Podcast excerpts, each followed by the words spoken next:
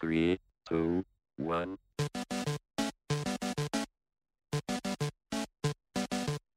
欢迎回到法克先生人生诈骗术第八十一点五集。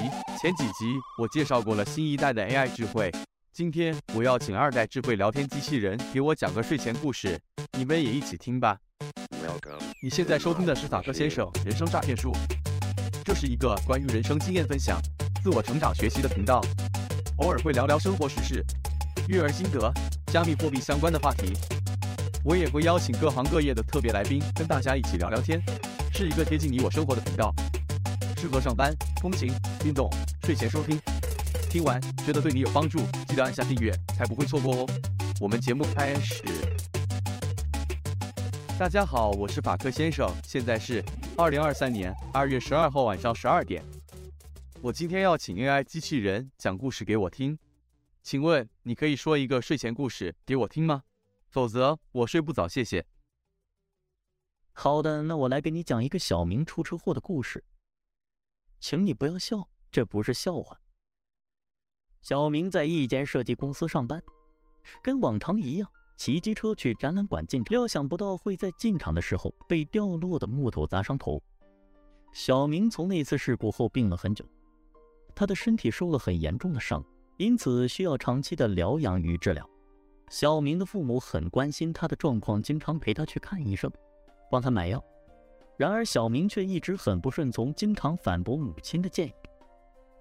在一个晚上，小明的母亲给了他一个惊人的消息：他的父亲因为心脏病突然去世了。小明很震惊，不知该如何是好。他感到很孤单，不知道该怎么继续生活。此时，他想起了父亲曾告诉他的一句话：即使生活给你一百个悲伤的理由，你也要从身边观察到一千个快乐的理由。小明决定开始重新思考自己的生活。他开始每天骑自行车，做一些适合他状况的运动。他还开始研究烹饪，并与母亲一起做饭。他发现这些事情对他的身心都有很大的帮助。小明还开始找回他的兴趣，开始再一次写作。他写下了他自己的故事，以及如何在困难中找到快乐。他的作品很快被一家出版社发现，并被出版。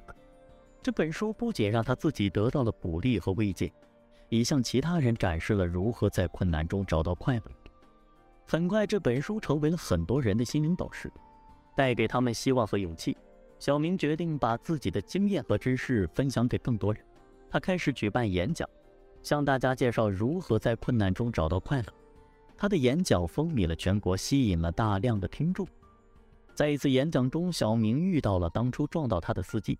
那名司机向他道歉，并告诉他他从那次事故中学到了很多。他也告诉小明，他的演讲给了他很大的鼓舞和启发，让他更加关心身边的人。小明感到很感激。他意识到这次事故不仅改变了他自己的生活，也改变了很多人的生活。他发现从困难中学到的经验，可以带给别人希望和勇气，这是他从未想过的。小明继续努力，以获得更多的成功。他很高兴地发现，他的生活已经完全改变了，从一个不顺从的人变成了一个有目标，而且有信念。